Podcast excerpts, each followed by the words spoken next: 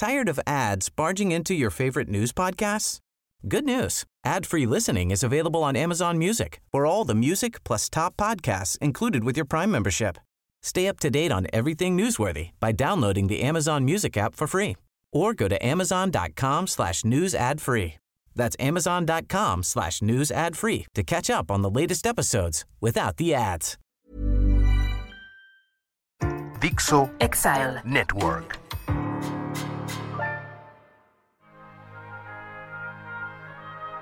Ah, los hermanos. Son esos amigos que no tuvimos que escoger y que estarán presentes en nuestras vidas. Papá, tú no viste que me quedó primero. Mamá, no me quiere regalar de su chocolate. Mamá, ¿por qué tengo que pagar yo todo y ella nunca paga nada? Ay, mamá, ¿por qué siempre lo dejas ir a todas las fiestas y llegar a la hora que sea y yo tengo que llegar temprano? Para siempre. Los Kaisercitos. Buenos días, hermano mío. Hola, caperuza. Ese, ese va a ser en otro momento, no arranques con eso. Oye, paréntesis, sí te tengo rencor, ¿eh? ¿En general?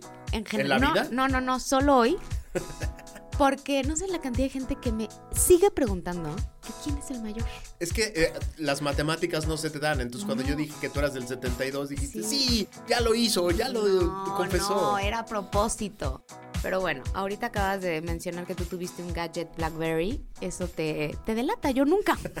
Yo llegué a Y la lo era. Amaba, amaba mi Yo llegué a la era actual. Jamás tuve eso en mis manos. O sea que, bueno, en fin, ese es el rencor.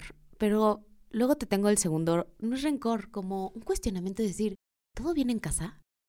Porque me, cuando estábamos planeando, ¿y qué vamos a hablar hoy? ¿No? Y me lanzas la de, ¿por qué no hablamos de proyecto de vida? Y yo, ¡ay, cabrón! ¿No quieres algo ligerito? O sea, ¿no quieres algo así, arrancar como... Entonces, corte A, me puse a leer, me puse... Entonces, la pregunta que te tengo es, ¿qué está pasando en tu vida? que querías tocar ese tema. Andas en crisis, andas preocupadón, andas... Te quería ayudar a Ay, diseñar el tuyo. gracias, o sea, que, que finalmente en tu vida te sentaras a diseñar tu proyecto de vida y no anduvieras viviendo al día. a ver qué chingados hago hoy, a ver cómo No, le hago para definir mi vida hoy. Corte A, pues viene una reflexión personal. Decir, proyecto de vida, ah, ¿Ves? ¿Ves? ¿Ves? Lo logré. O sea, el, co- el- el cometido de proponer gracias, este tema Esa era que pensaras en tu proyecto de vida y ya lo logré. Esa asignación que te dio mi mamá de encárgate de tu hermana, güey, la Pues, quieres es para toda la vida, es para toda la, vida. quieres seguir haciendo. Absolutamente. Pero fíjate, en este primer artículo, nada más quiero empezar así, suavecito, como Aviéntalo, tú. Aviéntalo. Un proyecto de vida puede definirse como un plan fundamental para la existencia. ¡No! Así nomás. O sea, cuando lo leí fue de, ok, y, y yo es, ¿qué hago con eso? Y luego, en su elaboración deben considerarse una serie de variables, tales como necesidades u objetivos que pueden coincidir o no con las expectativas que el entorno depositó sobre cada uno de ustedes. Qué bonito hablas como locutora. Sí, te, te sale re bien. Espérate, es que estoy leyendo algo que no es mío. Un proyecto de vida es una labor en construcción permanente. Ahí me relajé. Cuando dice en construcción permanente, dije, a Ya huevo, chingué, ya, chingué. lo logré. Porque si era algo que yo tenía que tener ya perfectamente diseñado, planeado y estructurado, no, no hay manera. Que sigue cierta continuidad, pero adaptada a la situación de cada momento. Ahí dije, a huevo, yo me he tropicalizado en Todos los cada días. Cada día me de mi levanto vida. y digo, hoy qué, hoy qué Hoy voy qué a hacer. diferente, hoy qué diferente. No, pero bueno, esto sí me trajo a la reflexión de decir, en cada etapa de mi vida, mi proyecto de vida se ha transformado radicalmente. Es que ese era el chiste de, de, de, de este, Ah, eso de esta idea. Un poquito eso quería. Te vas a encuerar hoy a la alberca, ¿eh? Ah, Sí, completito. Porque creo que está muy divertido, después de escuchar el, el último podcast que pusimos a disposición de todo nuestro querido público, lo que yo decía es, qué cagado, qué diferente es mi vida a la que yo imaginé a los 15, a los 18, a los 25, a los 35, o sea, ¿Cómo va cambiando el proyecto de vida? ¿Cuáles son los parámetros que tienes de, de chavito y después conforme vas creciendo para diseñar eso que según tú crees que es tu proyecto de vida? Y entonces se me antojaba que, que- que nos regresáramos a cuando éramos chamacos. ¿Y qué pensabas que ibas a hacer? O sea, a los 15 años, ¿qué pensabas que iba a ser tu vida? O sea, ¿me puedo regresar hace tres?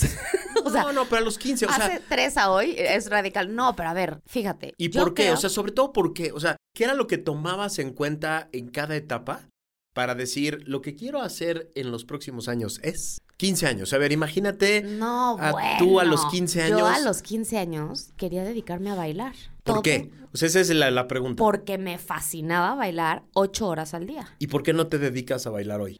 Y es que justo es lo que estuve pensando, cómo las circunstancias, el contexto, la educación, los miedos, o sea, yo creo que es una suma de varias variables, o sea, no solamente varias variables, de varios elementos.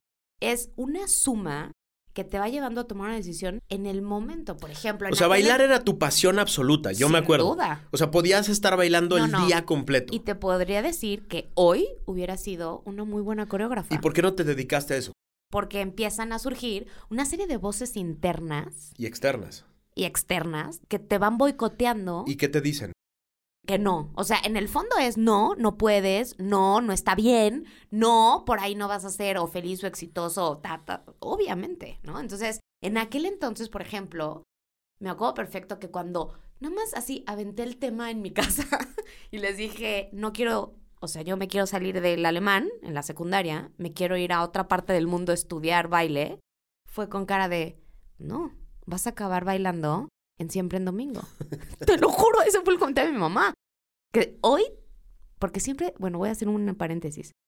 Siempre me habla cuando escucha los podcasts de, no, mijita, yo eso no dije, pero bueno, este lo va a negar.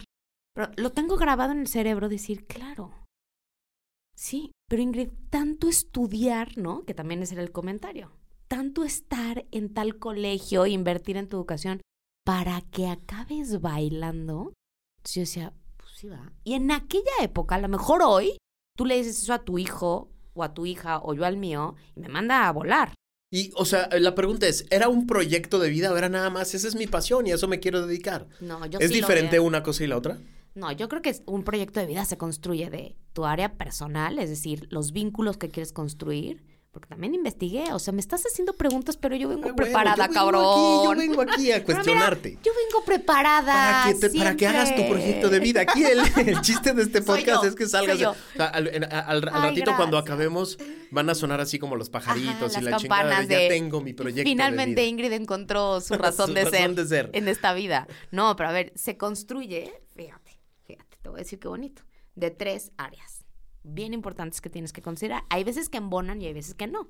Una es la vida personal, que son tus vínculos más importantes. Otra tiene que ver, quita el celular, cabrón. Estoy buscando una cosa muy O importante. sea, te estoy hablando. sí, pero no te estoy pelando. No, no, sí te estoy pelando. Mamá, mi hermano acaba de sacar el celular, no está escuchando absolutamente nada. Estoy buscando el concepto Ikigai, que es el que, Ah, del que bueno, te quiero pero- platicar yo. Bueno, entonces, A ver, venga.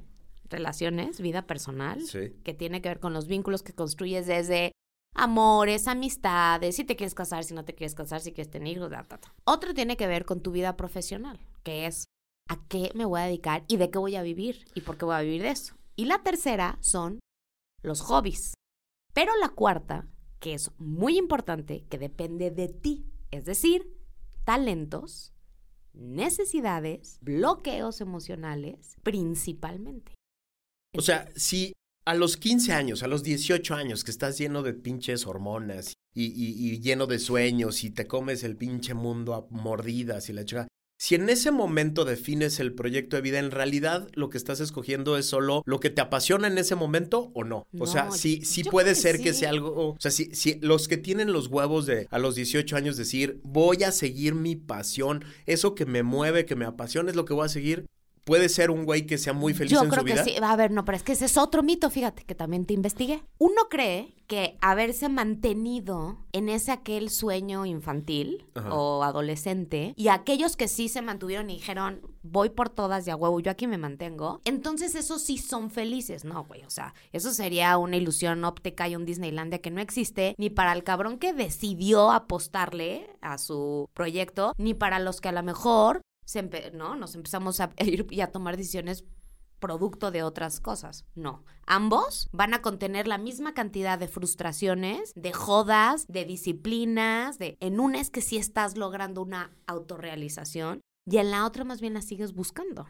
Hay un autor que me encanta que se llama Mihaly Csikszentmihalyi, tiene un pinche apellido ahí rarísimo, que hizo un libro que se llama Flow, que a mí me encanta. Mm. Y ese cabrón lo que dice es que la crisis de la media edad en la que, de la que creo estar saliendo. Por, de- por ahí del tema. Exacto. Por ahí el tema que nos trajo de la aquí. que creo estar saliendo, se provoca porque a los cuarenta y tantos Mm, las personas llegamos a una pinche Y. Y esa Y es justo voltear para atrás y ver todas las decisiones que has ido tomando y si tu vida se parece a lo que tú creías que debería de ser, lo que te hace feliz, etcétera. Entonces lo que él dice es, las personas que son felices son las que encuentran este momento de flow en el que están usando todo su talento, están siendo retroalimentadas de que están haciéndolo bien, están como perdidas en ese momento, se sienten apasionadas, etc. Y entonces lo que dice es, la crisis de la media edad es cuando la gente dice, puta, no tengo de eso. O sea, no, escogí ser abogado, escogí ser tal, me casé, tengo hijos, y hoy mi vida es de ser un pinche robot que se levanta todos los días a hacer lo mismo de siempre. Entonces lo que dice ese güey es, se, se plantea una pinche, una Y. Y la Y es, le sigo por ahí con la convicción de que eso me da una hueva terrible y no me apasiona nada de todo. Pero te da estabilidad o te da ya, ya, algo. algo. ya- ya Algún beneficio me- te da. Exacto, me da la estabilidad de que pues ya le invertí, ya valió madre. Pero lo que dice es, para que esas personas puedan vivir, pues necesitan anestesiarse. Y ahí vienen las drogas, el sexo y el rock and roll, porque Ujú. dice este güey, ya te tomaste la, la pastillita del Matrix y ya viste que, que tu vida no es lo que tú creías. Y entonces te tienes que anestesiar. O, dice ese güey, te metes al pantano, te metes para adentro y empiezas a, a revisar cada una de las cosas que, que hiciste o dejaste de hacer y empiezas a cortar pedazos de ti, de cosas que ya no te sirven y a tomar decisiones cabronas. Pero entonces lo que dice ese güey es, es prácticamente imposible que a la media edad, a los cuarenta y tantos, tu vida se parezca a la que pensabas que ibas a tener a esos 18 años llenos de pasión. y de- Bueno, no sé tu evaluación, pero la mía, cero. o sea, la mía tampoco. la mía, o sea, de aquello que soñé a mis 15 años, o sea, de entrada yo quería cuatro hijos, ¿no? Y solo tengo uno. O bueno, no quiero decir solo, pero bueno, tengo uno. De entrada, mi profesión la fui eligiendo de acuerdo a las circunstancias y a las voces internas. Ahora bien, cuando haces el intento a la edad que sea, ¿eh? que también lo dice en el artículo, 35, 40 años, de hacer un ejercicio de evaluación y reflexión personal, lo que dice otro artículo es que cuando empiezas a acercarte a tu esencia o a reconocerla o a volverla a conquistar o a volverla a ver, aun cuando hayas tomado una serie de decisiones diferentes de aquel sueño, tú solito empiezas a tropicalizar para acercarte lo más que puedas. Por ejemplo, a mí que me encantaba bailar. Hoy estoy vinculada al entorno estético, artístico, cultural. O sea, obligué, aún así eh, estudié pedagogía, pero luego hice una maestría. Pero... Y lo mismo tú. O sea, al final tú en tu trayecto, aunque estudiaste, aunque, aunque estudiaste derecho, puta. aunque la cagaste y estudiaste derecho, En el ITAM. en el ITAM. Pero te estás acercando hoy a esas, pues sí, a eso que a lo mejor de niño tuviste. Ahora te la voy a regresar y me la vas a contestar. ¿Cuál era tu sueño? ¿O cuál? Mencióname tres cosas que no hiciste que te hubieran encantado hacer de tu proyecto de vida y tres cosas que dices, puto, ¿por qué tomé esta decisión? Yo tengo las mías muy claras. A ver, a- yo, te- yo soy el güey más cliché del mundo. O sea, yo después de ver Top Gun, yo quería... Top Gun, la, la viejita. Ah, no, la última donde... Yo quería irme a. Estados Unidos a ser piloto de aviones de guerra. O sea, tú te acuerdas. Yo tenía libros y yo ya. O sea, un, un verano le dije a mis papás: Yo me voy a quedar en Estados Unidos, a, me voy a meter al ejército ¿Y qué pasó gringo. ahí y, también? y entonces vienen todas: No, ma, ¿cómo? ¿Y cómo el ejército? ¿Y de, de qué se trata? Y no, y eso no está bien. Y esa no es tu vida, esa no es tu carrera, ¿no? O sea, yo sí, yo quería, yo quería ser piloto. Sí. No piloto de. No, no, no conductor de autobuses, este Sí, sí. sofisticados este, de, de- de- No, de- no. de piloto de, Aeroméxico, ¿no? Yo quería ser piloto de guerra. O sea, yo, yo, yo, yo era el güey más cliché del planeta Tierra. Yo quería ser un deportista exitoso y nunca pude. O sea, yo quería ser un nadador exitoso y la chingada y pues nunca me dio. O sea, estuve en equipos y la chingada y nunca me dio. Y yo quería ser, yo quería tener una voz, o sea, y. ¿no? Y, y, pues esa, esa igual y ahí va. Pero, pero ese, ese, era, ese era mi sueño a los 18. O sea, a los Ujú. 18 yo era, yo era un soñador completo. O sea, yo- Todos, yo creo que todos. Pero fíjate, aquí sería injusto como achacar al contexto, llámese papá y mamá, ¿no? Achacar eso, a ver, eh, papá, mamá, que sepan que los amamos y los adoramos, Exacto. ¿eh? Porque además somos tú y yo, papá y mamá. Sí, no, y a ver, o sea, yo me imagino perfecto a un hijo de, o sea, ser papá de un hijo de 17, 18 años de, ya me voy al ejército gringo a ser Ajá. piloto. No, O sí, yo, que, que en aquel contexto, porque a lo mejor, por ejemplo, hoy las propuestas coreográficas, escenográficas, pues hay, hay una variedad increíble hoy. Pero hace 30 años, la verdad es que no la sabía, ¿no? Era o te dedicas al ballet clásico o al contemporáneo o en siempre en domingo. Pero además era cagado porque mi papá decía, ¿y por qué no en México? Le decía, a ver, cabrón, en México hay siete F-5s, Sí. que son unos avioncitos que nos regalaron los gringos después de la guerra de Vietnam. Esos son los más sofisticados aviones que tenemos. Y se los pelean 500 cabrones Sí. que quieren... Son siete, ¿eh? Literal siete. Y se los pelean 500 cabrones que estudian en la Escuela de Aviación de Guerra de México.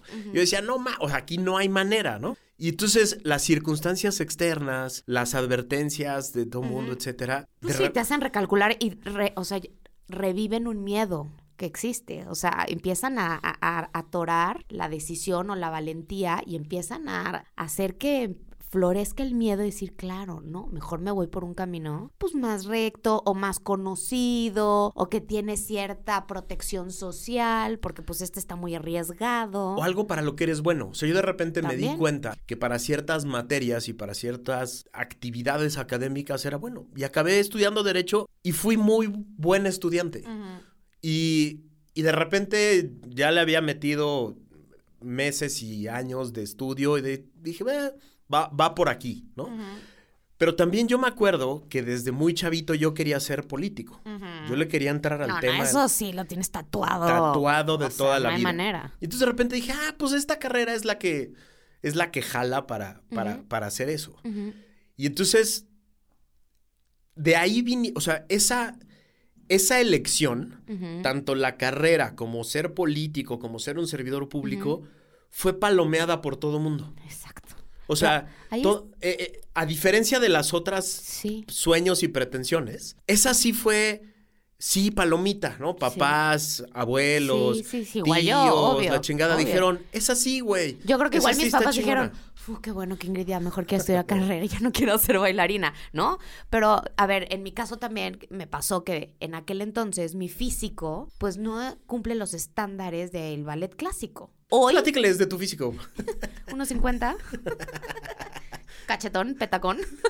Imagínate cómo te hubieras visto en el lago de los cisnes, así, todas de unos 75 y ahí el, el patito feo. Sin embargo, hoy, que te repito, en el, eh, los proyectos que existen, ya no es un requisito para ser un buen coreógrafo, un buen bailarín, a menos que te quieras dedicar solamente al ballet clásico, pero ahorita ya hay una variedad de propuestas increíbles. Pero fíjate que aquí, porque pues tú y yo somos papá y mamá de tres mocosos, tendríamos que tener entonces con esta reflexión los suficientes huevos de decir, cuando llegue alguno de los tres a plantearnos un something que a ti y a mí nos parezca, o sea, una locura, decir, pues vas. Pero ahí está cagado, porque... Yo sí la- me atrevería, ¿tú no? Yo sí, también quiero. O sea, yo lo que quiero es, tenemos tres hijos súper apasionados. Sí. ¿Quién sabe de dónde habrá salido? Y muy diferente. Y muy diferentes. Pero los, los tres tienen un chingo de pasión. Sí. Y yo lo que sí quiero es que nadie les vaya, o sea, A coartar. a cortar las alas. O sea, Obvio. yo lo que sí quiero es ayudarlo. A ver, otra vez, si mis papás nos están Sí, escuchando. exacto, tranquilos, No eh, es que nos cortaron las No, alas, no es que ya me imagino la así conversación del "No, domingo. ay, Pero Ingrid, sí, no, ya me imagino, qué hueva, qué ah, hueva. yo acabé con tus sueños de ser. No. No. A ver, por ejemplo. Y además era la época y era lo que los papás de aquel entonces hacían en una generación entera, Max. O sea, esto no es Sí. tuyo y mío. O sea, esto. Yo tengo una hija que quiere ser cantante, ¿no? Y, y- y quiere. Y yo quiero ser ese papá que, no de manera barata y chafa de quiero ser su amigo y, y- y decirle que sí a todo. No, pero quiero No, porque no eres su amigo, eres su papá. Eh, Soy su papá y, y quiero, pero quiero ayudarla a que toda esa pasión que tiene y ese talento que tiene lo explote de toda la mejor manera que pueda. O sea, yo no le quiero imponer nada Exacto. que ella no quiera. Sí. Y creo que esa es parte, o sea, por eso se me antojaba hacer este pinche programa, porque lo que yo decía era es, cuando tú y yo éramos chavitos, había mucho más estereotipos y Mucho. mucho más Mucho. como caminitos formulita. Somos de la generación X. Somos la generación X. y Que entonces- había un estándar establecido de carrera, maestría, matrimonio, hijos. Ah, y a la chingada. Paloméalo y ya lo hiciste. Cualquier otro camino era... Era mal evaluado. eh, eh, era- y era, y era, era riesgoso. O sea, Claro. los papás lo veían como un grave riesgo. Exacto. O sea, es el Y tú y yo cumplimos todo. Puta, puta, o sea, sí. o bueno, sea, a mí no me salieron tanto, ¿ah? algún No, par. pero, pero, sí, sí somos, es, o sea, somos, somos la definición de un generación X. obvio. Seguimos el caminito Derechito. al pinche pie de la letra, con edades precisas. Por ejemplo, hoy de mi proyecto de vida, independientemente del resultado de mi matrimonio, que ese es otro tema. si quieres ¿Un día vamos a platicar o no? No, yo creo que no. creo que no. Bueno, no sé. O sea, no me Un día igual y te animas. Sí. Bueno, eh, sería interesante hablar del matrimonio porque tú eres un hombre de cuántos años de casado? 21. Y yo divorciada. O sea, sería interesante hablarlo, hombre, mujer, está padre. Pero yo sí creo, por ejemplo, algo que era propio de mi generación es que terminabas la carrera, vivías en casa de tus papás y de ahí directo al matrimonio. Hoy yo muero por decirle a mi hijo, terminas la carrera, vete a volar antes de tomar una decisión fija. Si, era una época completamente diferente, o sea... Vete a volar una temporada a donde quiera. La otra que quiero decirle a mi hijo es, a partir de esa edad donde yo ya vea que tiene que decidir, porque ahorita seguimos interviniendo mucho, pues por muchas razones, ¿no? No es la etapa, la madurez. Pero se me antoja que a sus 21, que es cuando el cerebro se termina de desarrollar, decirle, todo lo que te dije, olvídate. ya, sobreviviste hasta tus 21, hice lo mejor que pude con lo que ¿no? Con mis capacidades. A partir de ahorita, todo lo que te dije, bórralo y reconstrúyete. O sea, no solo me interesa apoyarlo, sino más bien es deshazte de mí ¿no? En ese sentido, y reconstruye todo lo que tú quieras y puedas con lo que hoy ya tienes. Desde hace varias décadas en Harvard están haciendo un estudio muy cabrón. El, estudio empezó siguiendo a varios cientos, decenas y luego cientos de chavos de Harvard mm. desde que estaban ahí y luego en su vida para ver qué los hacía felices, quién era feliz. Mm. Sí lo leí, fíjate. hubo, hubo después un chingo de críticas de que, hay puro, puro hombre blanco de Harvard. Y entonces empezaron a combinar géneros, sectores socioeconómicos, eh, religiones, etc. Y encontraron que hay tres elementos, tres elementos que definen con mucha más precisión quién es feliz y quién no. O sea, y no es el éxito profesional, no es el dinero, no, está cabrón. Es, uno, las relaciones personales. Ese es el más cabrón de todos qué tan bueno eres para en tu proyecto de vida incorporar relaciones profundas, completas de amor. No tiene que ser matrimonio. Lo que dicen estos güeyes es que tengas la capacidad de tener relaciones profundas de amor con otras personas. Ese es el primer elemento. El segundo elemento es un propósito claro. de vida. Está chingoncísimo eso, porque lo que dicen ellos, esos güeyes es, más allá de seguir tu pasión así, desnuda, es ponerle un propósito a tu vida. O sea, lo que encontraron estos güeyes de seguir a cientos de personas durante más de, creo que ya ahorita ya van 100 años, pero, pero es un estudio que tiene toda la vida y es famosísimo. Lo que dicen es, las personas que tenían un propósito de vida, esos güeyes son mucho más felices que los que nunca lo encontraron. Y tres, lo que decían estos güeyes es creer en algo más que tú. No necesitas ser una religión concreta, sino creer que tu propósito de vida sirve a algo más grande. Y está bien chingón. Y lo que digo es, y otra vez, papás, no es crítica. No, no, no. Eso es algo que a ti ya, oye, qué miedo les tenemos, Sí, exacto. Pero eso es algo que nadie nos enseñó a los generación X. No. O sea, los generación X nos decían, el proyecto de vida está íntimamente ligado con a qué te dedicas. Ajá. Y, y ligado al éxito traducido en ¿no? Un ejercicio económico que obviamente tienes que cumplir con cierto estándar. Y hoy al final, fíjate, ahorita que estabas hablando, estaba pensando en algo. Bendito. Ah, que la chinga. Bendito.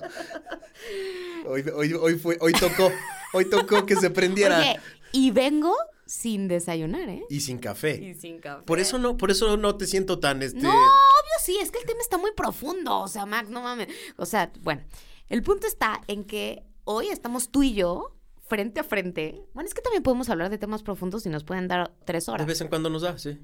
No, güey, sí nos da bastante seguido. Los dos, nuestra profesión, pues nos la estamos jugando a que ni tú eres empleado ni yo soy empleada. Sí, sí. Pero a mí lo que me mantiene, no sé tú, ¿eh?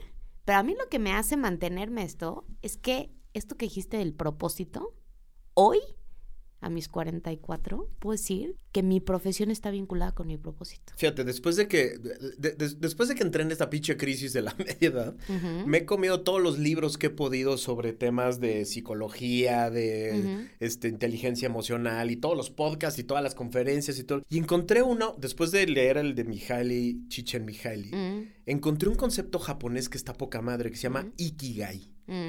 Ikigai se traduce como tu razón de ser. Está poca madre.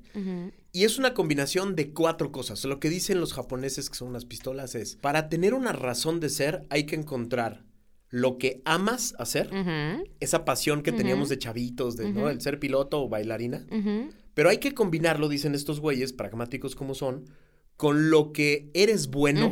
O sea, porque pues yo era Claro. un apasionado de la natación, ujú. y- pero medía unos 70. Exacto, igual yo unos 50 para Entonces, estar un... Claro. Cuando yo iba a competir a Estados Unidos en natación, competía contra güeyes de dos metros que tenían brazos de 2.20, literal de 2.20. Entonces, pues no. Uh, ¿Qué opinas de un Phelps? Sí, no mames. Entonces, lo que amas, Mm, combinado con lo que eres bueno, combinado con lo que te pueden pagar, Claro, o sea, porque hay que vivir de algo, claro, claro. combinado con lo que necesita el mundo. Y entonces combina como todos los elementos de este estudio de Harvard. O sea, definir un proyecto de vida chingón implica, sí, eso que te apasiona, si no, no funciona. Sí, sí, O sea, sí. si, si, si te dedicas a algo para lo que eres muy chingón y te paga un chingo, pero no te apasiona, Sí. Ya no, valió no, madre. no. Hay una, que es lo que dice también este estudio, este otro que encontré.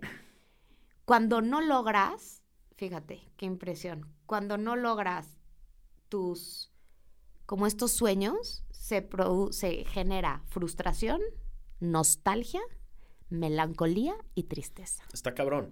Y está cabrón. Pero y es fíjate, cuando seguramente te falta alguno de estos que tú dices. Seguro, y, es, y yo creo que esa es parte de la crisis de la media edad. O sea, cuando de repente llegas a la media edad y dices, puta, a ver, ¿qué, qué he conseguido? ¿Qué tengo? ¿Qué, ¿Qué le he puesto yo al mundo? ¿Cómo es diferente el mundo conmigo aquí? ujú. Y de repente encuentras que es muy poquito porque solo te dedicas a ir a una oficina todos los días. a hacer- Ahí es yo creo que cuando entra este, Sí. eh, esta nostalgia y Ahora, esta frustración. teniendo un ejemplo que tengo cercano de gente que le valió de alguna forma y hoy los veo muy plenos, son mi tía, la hermana de mi papá, y mi mismo papá.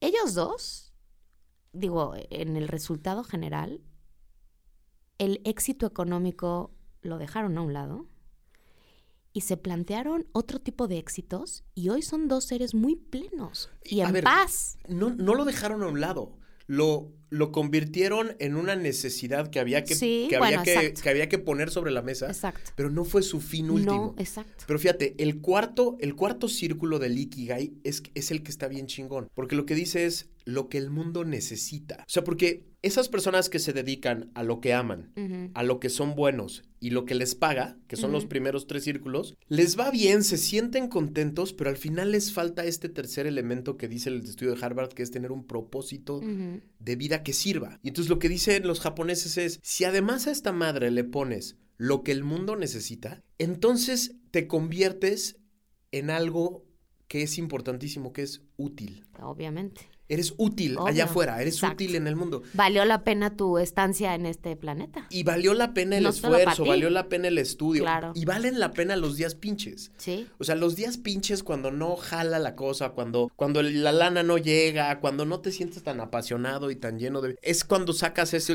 Ahora, cuarto círculo que También dice... ahí, fíjate, hay que tener cuidado porque pareciera que esto es tratar de buscar este impacto en la sociedad a nivel masivo. Y no, ¿No? yo lo veo que es en lo local. Y se empieza a expander, ¿eh? O sea, se empieza, es como cuando avientas una pelota. O en lo que te una- toca. O en lo que te toca. O sea, hay, hay gente que tiene un impacto Masivo. masivo Y hay quien con el de al lado. con el de al lado Y es suficiente. y le cambia la vida al güey de enfrente. Y ya con valió la pena. Y fíjate, yo, yo lo que le trato de decir hoy a mis hijos es, si a mí me hubieran explicado todo esto a mis 18 años, me hubiera ahorrado muchos, muchas angustias, muchos dolores de cabeza y a lo mejor hubiera ahorrado varios, ahorrado es una mala palabra. A lo mejor hubiera utilizado mejor varios años de mi vida. Ahora no me arrepiento porque lo que soy hoy es gracias a todas esas frustraciones y todos esos pedos y la chingada. Pero sí creo que si ya tenemos hoy toda esta información, podemos planteárselos de manera diferente. Fíjate, te estoy viendo con cara es- especial porque para variar no estoy tan de acuerdo contigo. Como siempre. Es que yo creo que este mito de creer que ese camino generaría menos frustración, yo creo que no. O sea, ahí yo le pondría un signo de interrogación de me hubiera ahorrado, no, yo creo que no te hubieras ahorrado. Yo creo que, porque fíjate, mejor.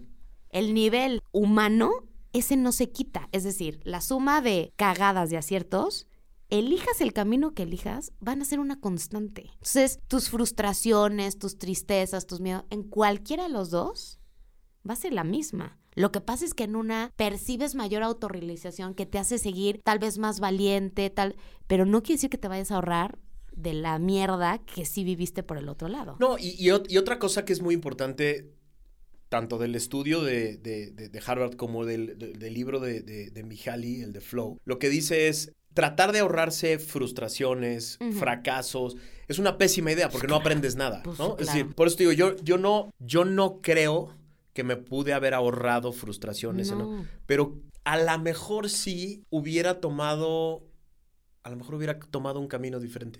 Ah, bueno, no, ese sin duda, y yo igual, obviamente. Sí, y yo creo que los que están hoy escuchándonos, estoy seguro, porque fíjate que otro estudio que encontré que dice, ve qué fuerte, ¿eh? y yo creo que aquí entramos. Cuatro de cada diez personas se dedican a lo que siempre soñaron.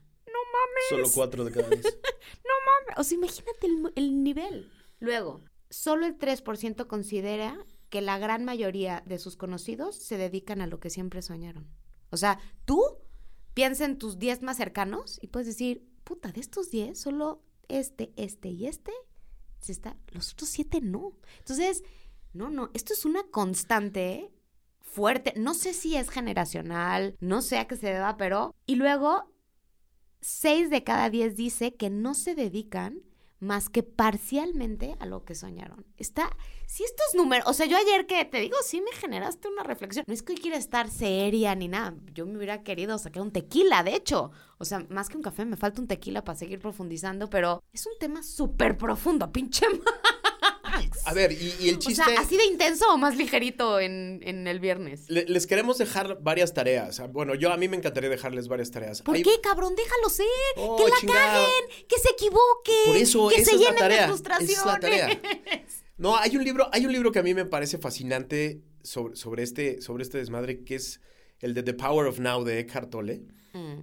Échense ese libro. Eh, o sea, de tareita, échense ese libro. Sobre todo si son generación X como nosotros y que creían que la vida era una cosa que podías planear y un proyecto que podías hacer y que podías ir subiendo escaloncitos y que podías ir llevando tu vida de manera lineal. Hay, hay por ahí una frase. espérate, y quiero hacer un paréntesis antes de tu frase. Hay circunstancias de desigualdad, o sea, hay circunstancias que por más que existan todos estos parámetros, híjole, creo que están culerísimas que puedan, o sea, que se pueda restablecer un proyecto de vida a como tú y yo lo vemos. Por eso te digo, entonces hay una frase que se atribuye a, a diferentes religiones, pero es algo así como, eh, si quieres hacer reír a Dios, platícale tus planes, ¿no? Mm. Entonces, esa es, esa es yo, yo la reflexión que les dejaría. O sea, esto, esto que nos enseñaron a los generación X de chavitos, que se puede hacer un proyecto, un plan de vida, que puedes ir... Y palomeando. y que puedes ir palomeando es absolutamente absurdo. La vida se vive todos los días, eh, la, la vas a- la vas reaprendiendo y rediseñando todos los días. Y justo parte del chiste es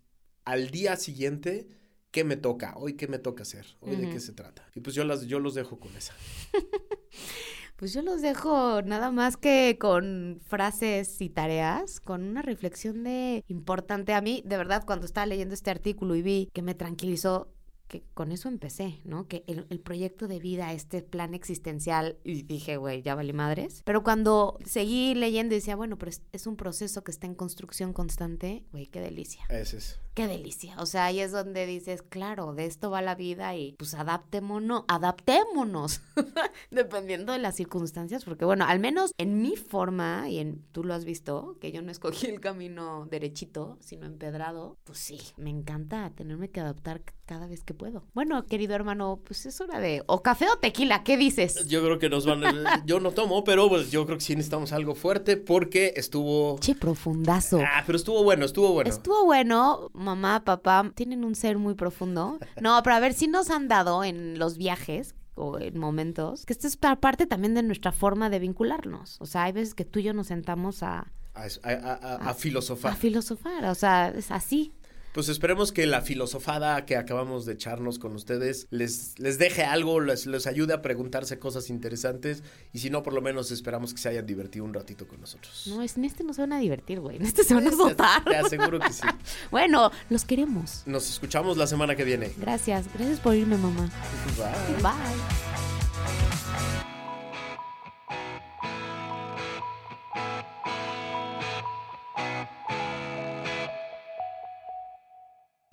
Dix Dixo Exile Network.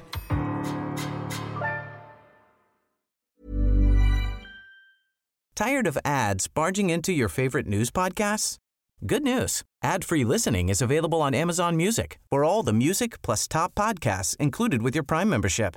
Stay up to date on everything newsworthy by downloading the Amazon Music app for free or go to amazon.com slash news ad free. That's amazon.com slash news ad free to catch up on the latest episodes without the ads.